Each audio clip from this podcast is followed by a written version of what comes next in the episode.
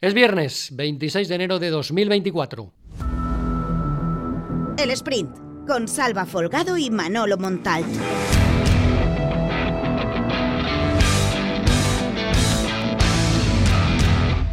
Rubén Baraja y la plantilla del Valencia están preparando estos días en las instalaciones de la Ciudad Deportiva del Valencia el partido que les espera el próximo domingo, partido de exigencia, partido importante en el Metropolitano contra el Atlético de Madrid, que arribará bastante más eh, cansado de lo que llegará al duelo. El equipo de Mestalla, teniendo en cuenta que ayer el Atlético de Madrid se midió al Sevilla en los eh, octavos de final de la Copa del Rey. Hay una duda, al menos eh, periodística, que afecta al once del Valencia y es saber cómo va a sustituir Rubén Baraja a Sergi Canós. De momento no tenemos muchas pistas de la información que nos llega desde la ciudad deportiva de Paterna. Hay dos posibilidades, que doble lateral Rubén Baraja en una banda podría ser la derecha, con Fulquier como lateral y Thierry por delante, lo que dejaría a Diego López en punta de ataque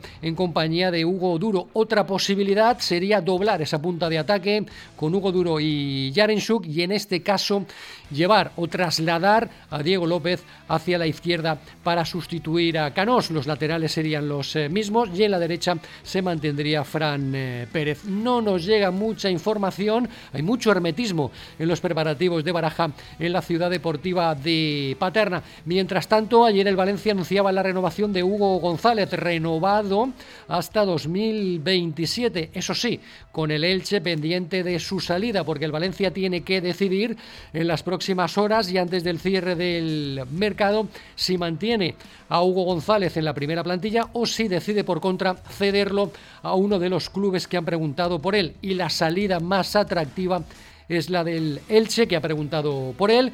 El Valencia lo sabe, su entorno también, el jugador también. El Elche busca un futbolista polivalente para todo su frente de ataque.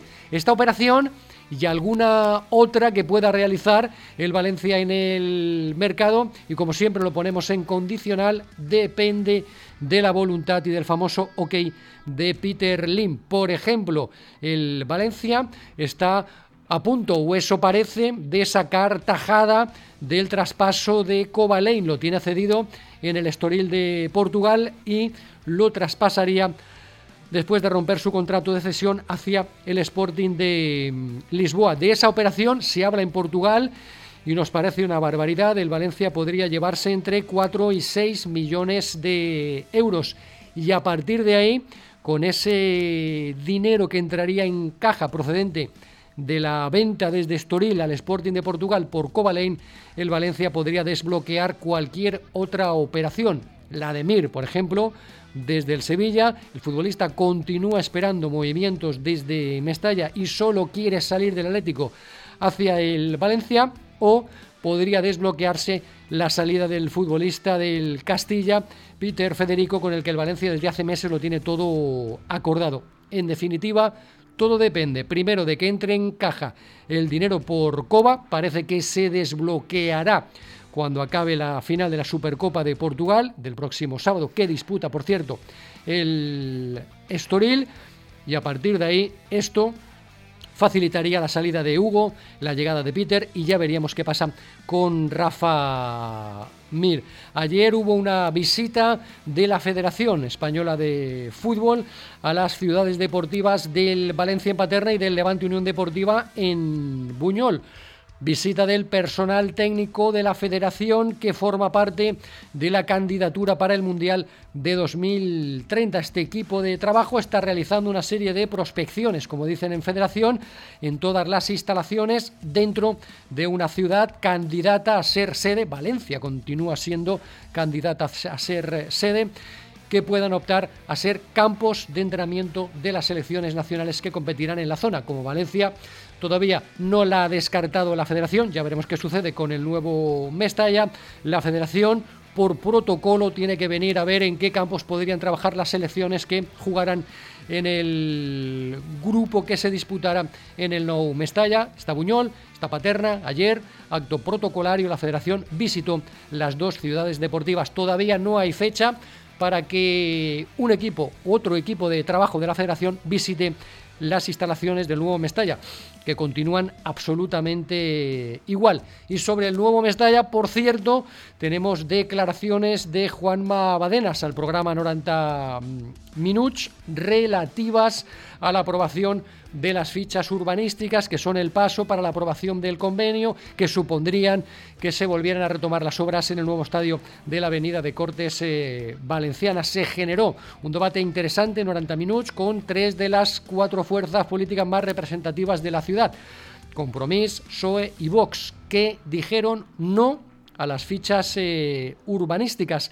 En ese debate, por primera vez, tres de las cuatro fuerzas más representativas de la ciudad se manifestaron en contra de aprobar las fichas urbanísticas que prepara el Partido Popular sobre el nuevo estadio del Valencia. Era muy esperada la respuesta de Badenas, representante de Vox, actual socio de gobierno del Partido Popular, y Badenas también dijo no. En el ple, cuando, cuando es produisca, han igual no desde Vox. he dicho que a las fichas urbanísticas estas que no. A estas fichas no a estas fichas y a otras cualquiera que sirvan para que el IMSS esté en el Valencia. Más claro el agua. Correcto. Y hay otro asunto relacionado con el nuevo estadio y que afecta a la caducidad de la ATE. Este es un proceso que está en tribunales desde hace un año aproximadamente por una demanda de los abogados de Meriton contra Generalitat y contra Ayuntamiento por provocar la caducidad del ATE con la que el Valencia no estaba de acuerdo. Esa sentencia es eh, inminente. El Tribunal Superior de Justicia está cercano a dar resolución a la demanda del Valencia contra Generalitat y Ayuntamiento. Y ojo, porque hay mucha gente en la ciudad, incluso miembros de determinadas plataformas eh, opositoras como miembros de mm, la plataforma de Torino Mestalla que consideran que esa sentencia podría ser favorable al Valencia y que el juez, el Tribunal Superior de Justicia, determinara que se volviera atrás al estadio anterior y que volviera a tener eh, relevancia y que no caducara la AT. Este es un escenario que también contempló en 90 minutos Juan Mabadenas.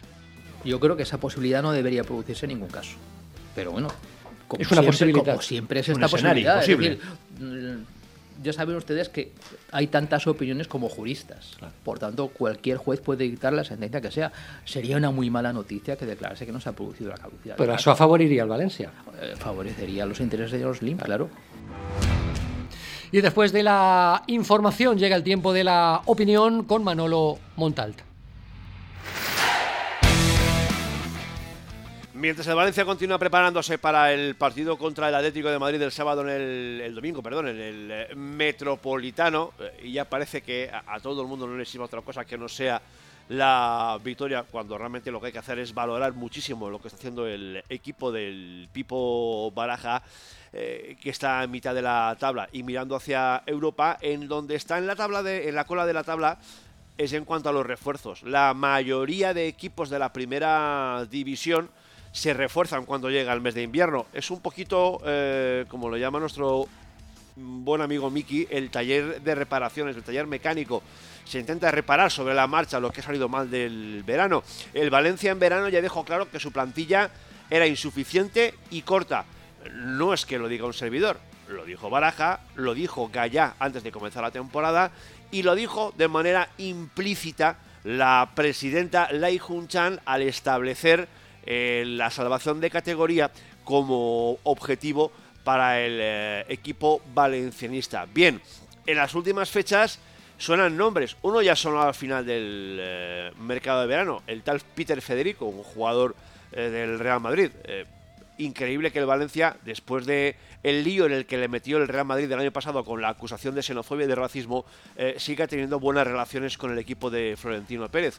Pero, como diría eh, se diría en la película, no es nada personal, son solo negocios.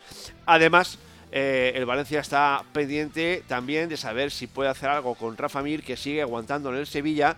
Acaba de eh, pausar la oferta que tiene sobre la mesa del Torino porque quiere seguir viniendo al Valencia Club de Fútbol. todo esto siempre en manos ni más ni menos que del de siempre, de Jorge Méndez. Pese a que el Valencia siga negando la evidencia de su dependencia de Jorge Méndez, porque Méndez es simplemente no solo amigo, sino también socio de Peter Lim, repito, no es nada personal, son solo negocios, la realidad es que es Méndez quien marca el tempo del mercado en el Valencia. Si ficha, si no ficha, a quién ficha y a quién traspasa. Este es el mal, o este es uno de los principales males de la sociedad valencianista en manos de Peter Lim. De aquí al día 31, faltan seis días para ello, cinco días ya para ello, veremos qué es exactamente lo que determina Don Jorge que ha de pasar con la plantilla del Valencia.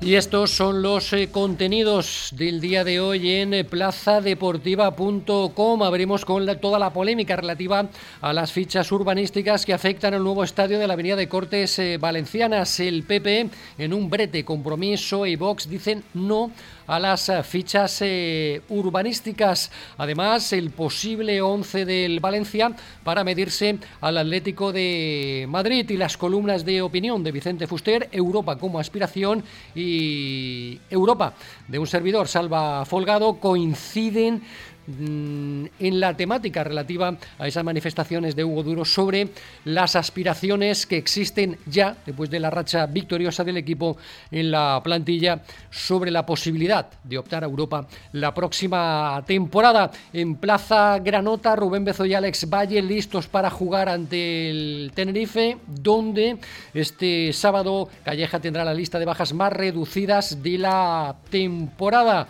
Además, la previa del duelo que le espera Valencia Basket masculino en Euroliga ante Basconia en el día de hoy y a las ocho y media de la noche, donde Valencia Basket quiere escapar del primer corte de la Euroliga desde Vitoria. Fernando Miñana, como cada viernes en la cantina, titula su opinión, su análisis. Vale el salto de Bob Bimon medio millón de dólares. Como siempre, muy recomendable la lectura de Fernando Miñana. Y a partir de ahí, toda la información más destacada que afecta a Valencia, Levante Unión Deportiva, Valencia Basket y todo nuestro polideportivo, como siempre, en plazadeportiva.com.